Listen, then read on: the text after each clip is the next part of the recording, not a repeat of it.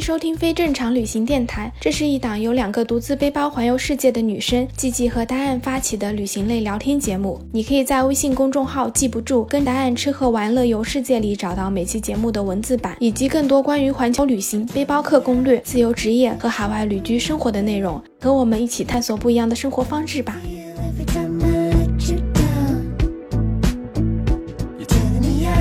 Hello，大家好，我是季季，欢迎收听非正常旅行电台。这是一档横跨南北半球的旅行播客，带你用声音环游世界。听完开头，大家是不是在想，哎，今天答案去哪里了？他现在呢，就是在阿根廷的那个帕塔哥尼亚那边做志愿者，所以今天这一期播客呢，就由我一个人给大家主持。当然啊，今天这一期不是我自己一个人的单口相声，今天这一期呢非常非常特别，因为这一期是我们电台第一次邀请嘉宾来做客，我就请来了我认识了很多年的老朋友小诗，然后想请他来跟大家聊一聊，就是关于摩托车旅行的故事。哎，小诗，你要不要先来给大家打个招呼？Hello Hello，我是小诗。之前我在电台里面已经有跟大家分享过搭车去滇藏线的故事，我们俩其实就是在搭车滇藏线的时候认识的。我们其实是在香格里拉认识的，对吧？对，当时我这好像下着雪，然后等了你好像三天左右吧，还等了很多人。对对对对对，我们就是下雪，因为那个路不开，所以就一直在那个客栈里面等，然后等了一波人，然后一起搭车去西藏。感觉那个时候我们浩浩荡荡有六七个人，可壮观了。对的，那你要不要先来简单的介绍一下你自己？我从那个一四年毕业之后，就自己在独立经营一家摄影工作室，嗯也在做自己的三个项目，一个是以前的一个徒步背包环中国旅行，第二个项目是摩旅环中国旅行，然后第三个是房车环中国旅行，把中国好好的走完吧。然后可能会以别的方式完成环球旅行的梦想。嗯，这样就挺好的。那今天我们其实想要来聊的就是摩托车旅行，因为我知道你刚刚结束了你的摩托车旅行，你要不要先来讲讲，就是这一次的旅行你都去了哪里，然后大概是什么样子的一个行程？这次摩托车旅行是我第一次真正意义上的摩旅。嗯我把那个环中国旅行分为三个阶段，我现在刚刚完成了我第一个阶段，就是从浙江就我的老家湖州德清到海南，去了有十天左右吧。嗯，从德清到海南整个行程大概有多少公里啊？整个行程，因为我们摩托车不能上高速嘛，在国内的话是有指定的省份可以上高速，像西北比较宽阔的城市它是可以上高速的。哦，像我们内陆沿海城市，因为车比较多，然后嗯交通也比较复杂，就摩托车是不让上高速的，所以只能走国道。而且我是规划了沿途就是找一些老朋友啊，或一些有趣的地方，会走得远一点，然后路程差不多走了有三四千公里路吧。哦，那还是很多的。我这次旅行比较仓促啊，就有可能要赶在三月头回去工作。嗯正好过年的时候，我爸开了个饭店，就是他一大把年纪还在创业。哦，然后饭店比较忙，就是正月不是人手也不够嘛，然后我就从正月初一开始给他端盘子，端到正月初九。到初九的时候，我说我我真的要走了，因为我本来说初五我就要走了，就耽误了好多天了，所以我魔女就特别赶。其实我差不多用了六天时间就骑到海南对面的那个湛江，嗯路上我还找了很多朋友。我的那个骑行节奏基本上就是第一天就是骑五百公里到朋友家，嗯第二天就是跟朋友聊天，拍一些素材，跟他们玩玩到中午，然后中午我才出发，然后骑到半夜，哦 骑到半夜我就找个地方住，然后第二天又是这样的节奏。上午我永远是在拍素材，在整理一些东西，做一些访谈，然后嗯下午跟半夜都是在骑车。好吧，那你这个行程也是够拼的，听起来你就根本没有在睡觉，是吗？嗯，这种魔旅是永生难忘的。其实你刚刚也讲了嘛，就是嗯你在行程中有采访很多人，然后也拍了很多不同的素材。那你能跟我们讲一下，就是你这一次旅途中有遇到过什么比较有意思的事情，或者有我意思的在人吗？广州的时候遇到一个摩友，那天正好下大雨嘛，然后全身都湿透了，靴子里倒出了一桶水。那个摩友就骑着摩托车，他就停在我边上，然后跟我聊天。聊天中就得知他以前骑自行车的，嗯，西藏都去了好几次，然后到处骑，然后说现在就是想体验一下摩托车旅行就是那种他可以超越别人，因为他说他以前是龟宿，就别人都可以超他几条街那种。是，他的旅行体验跟我完全是不一样的。就是我以前可能也是穷游，但是我还是会住青旅啊，干嘛的？嗯他是纯露营的那种，自己做饭就很节省那种。哦，我有看到过国外很多人，就不管是骑行还是摩托车旅行，都是带了巨大的那个驮包，然后走到哪里就是在哪里野营。对，哇，太辛苦了。接下来的第二段旅行，我可能也是以这种方式来做。嗯，第一段旅行，我其实我很多都是住酒店，感觉失去了很多乐趣，开销也会比较大嘛。嗯，对。这个大哥故事还没讲完，啊，那你继续讲。他也是要从他老家湖南到海南去环岛，嗯正好在广州跟他遇到了。本来说我跟你一起搭一段去一起环岛，嗯，那跟我骑摩托车太慢了，我平时路上都是近一百码开，然后他是五十，他有的时候他说四十，大哥我真的等不了你。骑摩托车开四十码，这骑的是电瓶车吧？对啊，大哥就是老爷爷压马路那种感觉，就是哦，乐呵乐呵的那种，反正一天骑个两三百公里也知足了。然后嗯看到好玩的地方或者那个露营舒适的地方就扎帐篷，然后煮个小饭，就感觉还挺安逸的。哦，后来就说就节奏不在一个频道上嘛，然后我就先杀到海南去了。嗯结果到了海南之后，一下雨我心情就不太好，我就可能就在酒店整理整理片子，然后洗洗衣服，我就把时间耽误下来了。嗯那大哥反正就是龟兔赛跑，他是乌龟，他慢慢的就追上我了。我是提前一天轮渡到了海南，然后在一个海南的俱乐部拍一些素材嘛，做一些访谈。嗯然后那大哥第二天找我一起去环岛嘛，时间现在对上了。对，第二天我们把车子整好之后出发环岛了，然后结果环岛的时候把那个背包落在那个俱乐部了，我的电脑、无人机还有身份证，还有一些钱包什么都在那个背包里面。我也不想回去拿了，反正环岛我几天就回来了嘛，哦。也开出了很长一段路，然后就说大哥我给你挤一下帐篷吧。第一天就很慢很慢，我每次就是差不多超了他有半个小时路吧，然后在路边休息半小时，然后等他来了我继续跟他骑，就骑了一天，然后骑到那个东山，他有个愿望来海南就是面朝大海，搭一个帐篷然后露营。哦。然，后行动买点串串，然后买两瓶啤酒，然后在那个海边扎了个帐篷，上撸了个串，然后喝点小酒，然后聊一聊他的那个往事，哇，就挺凄惨的。我觉得那大哥也是一个有故事的人，到时候感兴趣的也可以关注一下我的频道，我可以在里面做一些分享。嗯，好，啊，第二天我们又出发了。去的路上，因为我第一次摩旅，可能经验也不足，就在保养上面有一些疏忽嘛，我的发动机可能会有点问题，所以第二天摩旅我就没等他，我一一天就把海南岛给环完了，就差不多骑了有七百多公里。哇塞，大哥就悠哉悠哉的又环了三四天才回来了，哦，那你后来还有再碰上他吗？就此别过了。就那你除了这个大哥之外，你还有遇上什么其他比较有意思的人吗？在我摩旅第三天的时候，我本来是从浙江泰顺到那个福建福州那边会找我同学玩嘛，嗯结果泰顺耽误了。第二天骑过去的时候，因为福建都是山路嘛，骑的也比较慢。那天晚上骑到八点，感觉就在山里面嘛，山里面一个人都没有，然后挺恐怖的，就心里特别毛。对，赶紧到了个小县城，就找地方住。我就想，不管今天开了多少路，就先住下来再说，就不管了，到哪都不管了。嗯然后找到一家民宿就去住了，也便宜，好像一百四十八块钱吧。嗯开到那边的时候，其实也挺崩溃的。那个院子有个台阶。哦，差不多有四五个台阶那么高，那个老板跟我说，他们当地人一个那个小的亲戚就直接冲上去的。我说我这车五六百斤，我要冲上去，我要摔啊，我估计得废。嗯，他家的门还特别窄，我跟他两个人抬进去的把车。这也太逗了。第二天，我觉得这个民宿环境啊，反正理念也都挺好的，所以就跟他们简单的聊了一下，然后说我给你们做个访谈吧。嗯访谈途中也得知了，他们就是以前在上海做生意嘛，现在回到这个老板的故乡，就是在平南古镇。嗯他就说他开民宿就是想躲避那个大城市的喧嚣，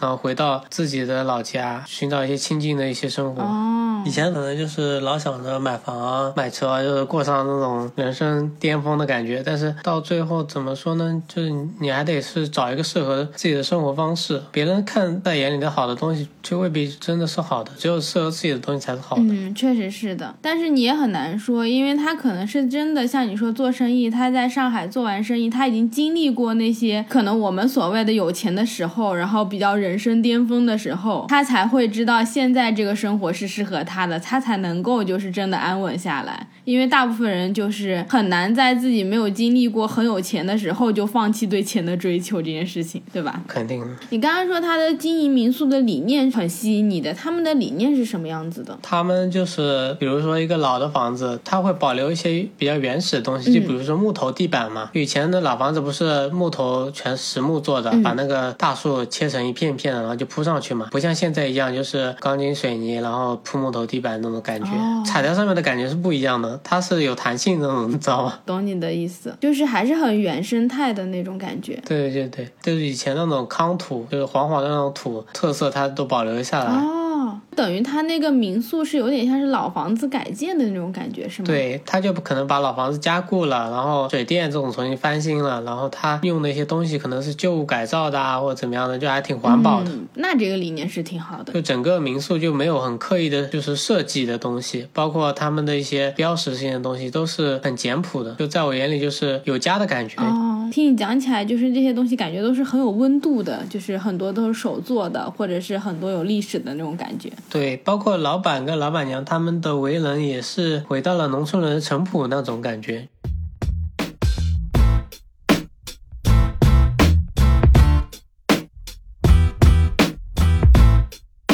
你刚刚就是讲了一些比较有意思的事情，但是你在路上有没有遇到过那种就是比较危险，或者说摩托车旅行的话比较困难的时候？比较困难的时候，就是刚刚有提到的，就在那个福建山区里面，哦因为山特别多，要翻过一个山，都是沿着那个盘山公路环啊环，环啊环，环到顶上，再环下去。哦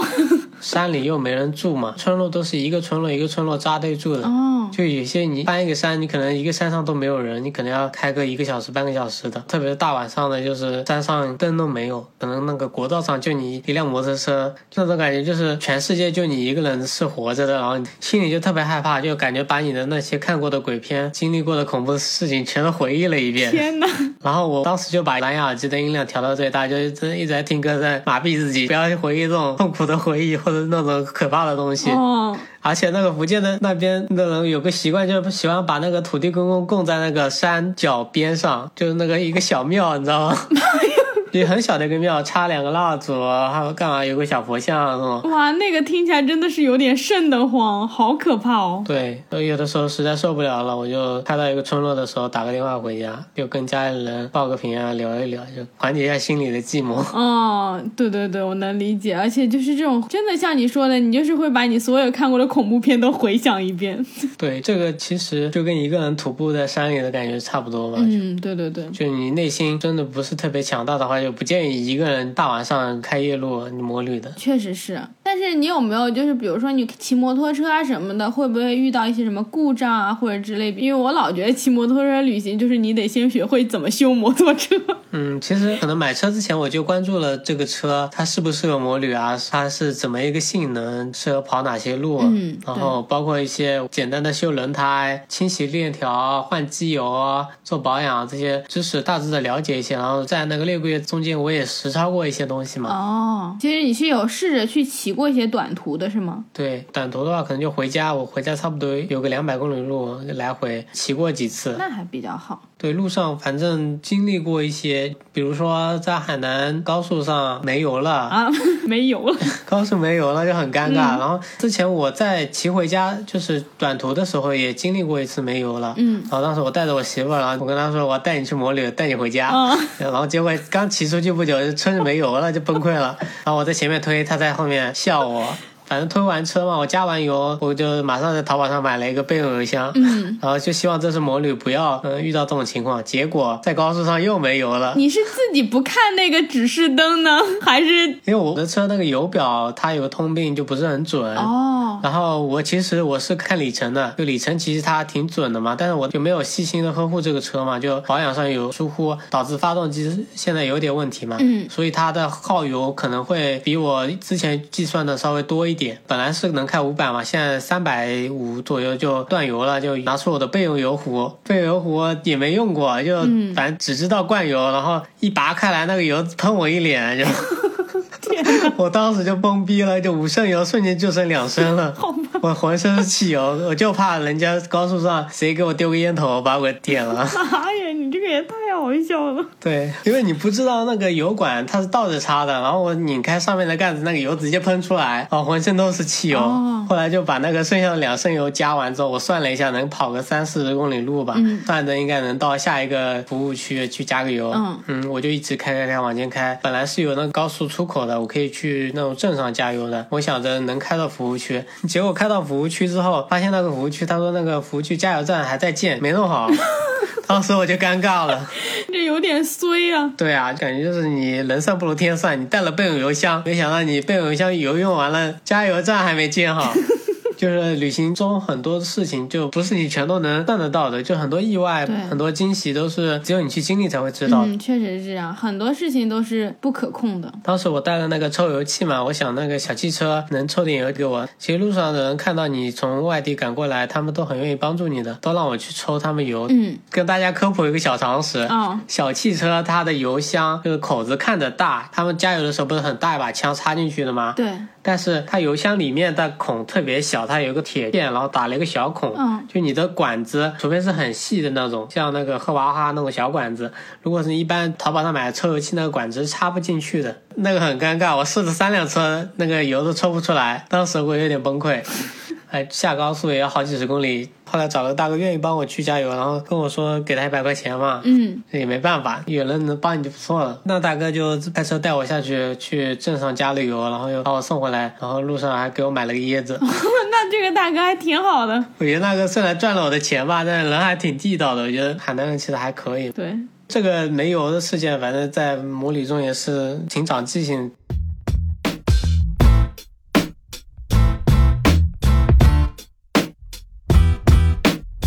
整个骑完，你觉得摩托车旅行跟其他的旅行有什么不一样的呢？因为听起来就是你感觉也挺惨的。我觉得摩托车旅行它更自由一点，就比如说你想什么时候走就能什么时候走，就不像坐飞机或者坐火车，它是有固定的班次的。嗯然后第二个就是它的机动性会比较高一点。骑自行车你可能人骑不动了，怎么样？就是你的一天的行驶里程有限。嗯那摩托车的话，可能一天会骑一千公里，或者你一天骑两百公里，就节奏你可以自己掌控。哦，对，第三个就是骑在摩托车上迎着风那种感觉特别自由，就就感觉你解除了很多束缚，就哦，就在摩托车上看到那个风景，是不是感受就还挺不一样的？对。那你一开始的时候是为什么想要去就是摩托车旅行呢？就是有什么是启发你的，或者是有什么契机会让你决定要去做这件事情的？嗯，有很多个因素就导致我开始摩旅。嗯第一个可能就是我以前看过的一部《摩托日记》那部电影，就里面是切格瓦拉跟他的朋友嘛，哦就完成一个三十岁的一个生日礼物，就横穿南美洲，挺探险的那种感觉。嗯在我心里种下了一颗种子。第二个是我一直关注的一个旅行达人，叫古月。哦，对我也有看他的。我第一次徒步搭车，看了他搭车去柏林，有所感悟嘛，就觉得可以换一种人生方式去体验更多的东西。嗯后来他又走了很多，比如说俄罗斯丝古之路啊，就楚科奇到那个白令海峡。对，那个我有看过，他好像出了那个系列的纪录片，叫《两洋连线》吧？对对，其实我觉得他玩的东西就是还是比较真实的，然后是有一定的探险意义吧，不是说很危险啊，但是比较符合我对这个旅行的认知。嗯，就是比较有冒险精神的那种。对对，其实我的旅行我不想是中规中矩，或者是为了去迎合大众的口味去做一些节目或者做一些视频。嗯，我是为了取悦我自己的一个灵魂，在路上发现一些更有意义的东西。嗯第三个就是这半年准备途中，我也看了很多人的视频，就是有一个叫小池，对刚开始看到他的是骑一个本田飞双七五零在非洲骑行嘛，他的视频就是制作的那个水平比较高。我有个志向也是做一个独立纪录片导演，嗯。包括我之前跟你二零一四年的时候就徒步搭车去西藏那一段，就是我们用一个很老的 DV，对，没有，当时我觉得还可以的一个 DV 吧，也拍了很多好玩的东西，包括到哪里我们都会说这我们在哪里就做一个报幕一个东西。对对对，其实拍纪录片也是看到古月他们这个在做，然后我们也在拍着玩是。然后我看小池制作水平特别高，他把那个机位啊、架设的那个特别专业。对做一个旅行探险，本来就去到一个比较极端的一些场地、一些国家，他还能把这些东西很真实的还原给大家，就每个视角，我看到就是心情很澎湃那种。嗯，确实是的，而且就像你说的小池，我其实一开始认识他的时候，他还没有开始做魔女的视频，嗯是他去叙利亚那边，可能这也是你觉得他拍的那些角度很专业的原因，因为他本身就是一个电影的摄影师，所以他很知道怎么去拍那些角度，去架那些相机，他自己的整个视频的剪辑水平其实都很高。那个时候认识他的时候，他是在叙利亚那边做志愿者，他在筹集一些就是资金去帮助那边的难民。后来我才发现，他不止去了非洲摩旅，他还去过印度摩旅，然后去了南美，就去了很多地方，都是我自己特别想去的。我觉得你应该也挺想去的。对，就他好像旅行了有十几年了吧？对，包括你刚刚讲到的古月啊，然后他们，我会觉得看到他们不只是说想有旅行的那个冲动，我更会觉得就是你真的要不停的去学这些东西，就像古月他们拍纪录片做这些东西，你真的是要很有创造力，然后一直想要学新的东西，做新的东西，才会一直说不断的往前走，不然其实你纯粹靠说我想要去看一看这个世界怎么样，其实不是一个很强的动力。就像你刚刚讲说，你想要拍纪录片，你想要分享，你得有一些想要创造新东西，有那个欲望，你才真的是能够一直做下去。因为旅行是很累的，如果你真的旅行十几年，然后一直在路上的话，那个是非常非常累的，根本不是那种想象那么美好的。对，其实我在魔旅之前也有想过，就是魔旅的意义是什么呢？就我难道真的是骑到那边就为了达成我完成过这一段使命吗？嗯，我如果纯粹为了去玩的话，其实我这个人并不是很喜欢去玩，看看风景什么的，这样的生活其实对我来说真的毫无意义。啊就一直在探讨这个问题嘛，包括我也问了很多朋友，旅行的意义到底是什么？有些人他可能就是说，为了取悦自己，为了去让自己开心去旅行。嗯，那有些人觉得一些功利心去做一个东西，让自己增加流量，去找赞助什么的。对，我给我自己的一个总结，我的旅行的意义可能就是去实现一个人生的价值吧。就我想去用我的一个视角，用我的一种方式去把旅行中的有意义的东西去拍摄出来，去分享，让更多人知道吧。这就是一个社会自我价值的一个实现。确实是的。而且你有时候看到你自己做出来的东西，它会对你本身有一种反馈，因为你其实看到你会知道，哎，我是能够做出这样事情的一个人，然后我拍的片子是这样的风格，它其实在某种程度上就是能够看得出来你这个人是什么样子的。嗯，我做片子的时候，或者是我在跟人家采访的交流的时候，也在学习一个东西，人家也会反馈给我更多的东西，就比如说为人处事的一种方式，还有他们对以后未来生活的一些规划，对现在国内行情啊或者事情的一些反馈嘛，自己也是学到了很多东西。嗯，我觉得这个也是旅行中一个不错的一个体验。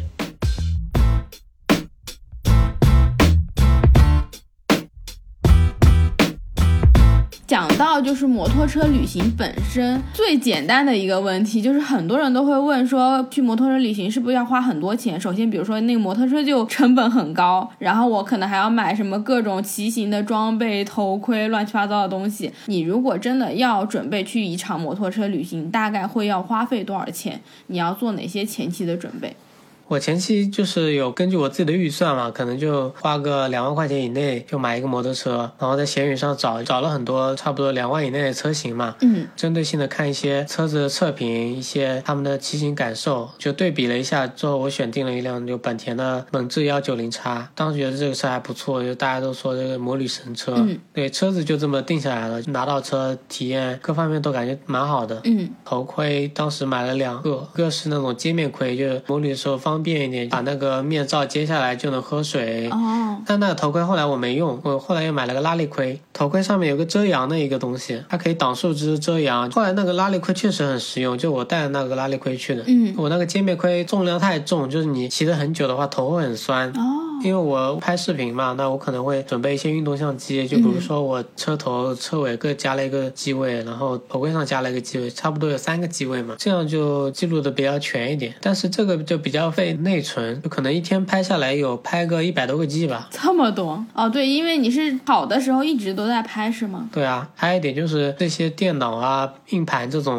因为摩托车是很正的嘛，嗯就可能一直在抖抖抖抖的，然后它频率特别高。你如果是放在你的边箱啊，或者放在背包绑在那个车上，那可能又会坏掉。那要怎么储存？我是背了个书包，就背在后面。哦，哦，背包一定要买那个腰半截以上背的那种，不要是一整个那种，一整个你会发现你的包杵着那个坐垫，然后腰都直不起来那种感觉，就是你骑行感受特别差。哦，懂了。装备其实就是根据你自己的旅行来准备，就比如说我第一阶段旅行在内陆的，我没打算住帐篷，嗯尽量怎么方便怎么来，就带了一些随行的衣物，一些应急的修补工具啊，主要还是我的拍摄设备为主。那还是比较好。如果你还要担心食物啊，然后睡袋、帐篷这些，你的重量会增加很多。对，一旦东西多了，那可能会给你的旅行会带来一些压力。就比如说，摩托车肯定要找一个好的地方，院子里啊或哪里停在哪里。然后你睡觉的时候，你要把你的所有的包啊、相机、运动相机这种全都拆掉，放到房间里。你一身装备就很多东西，就一一身的拉力服、护具啊什么的，然后头盔，然后你还有什么边包、油箱包，可能你要搬好几趟才能搬到房间里。然后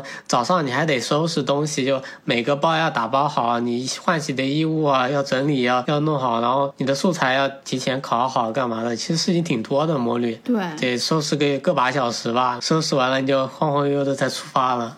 所以说，你摩旅的时候就可能要规划好，你到底是一个怎样的旅程，你要去走一个怎样的路，然后带相应的东西。对对对，这一点还是挺重要的。就像你讲的，你得先想清楚，因为像你一样，你是想着要去把这个旅程记录下来，然后要去做很多采访，必不可少就是你要带很多那种拍摄的装备。可是如果大家只是纯粹于想要去骑行的话，可能在这方面就会减少很多，就不用带什么硬盘，你可能只是单纯的拍几张照片，你可能就够了，真的是还挺不一样的。对对，然后关于路线方面的话，其实我对那个魔旅的路线没有做一个很完整的规划。就我到出发之前，我的路线只有说从出发点到 终点。然后出发前一晚上，我想了一下，这样会不会太草率了？我看了一下地图嘛，开过去十九个小时也挺快的。可以，看了看地图上有哪几个朋友在哪几个省啊，然后哪边地方没去过呀，挺好玩的地方，就找了几个，他算一下里程，就一天控制在五百公里左右吧，就一站一站一站这么过来。就是你其实还是基本上是按照每天能够开的里程数这样去规划。对，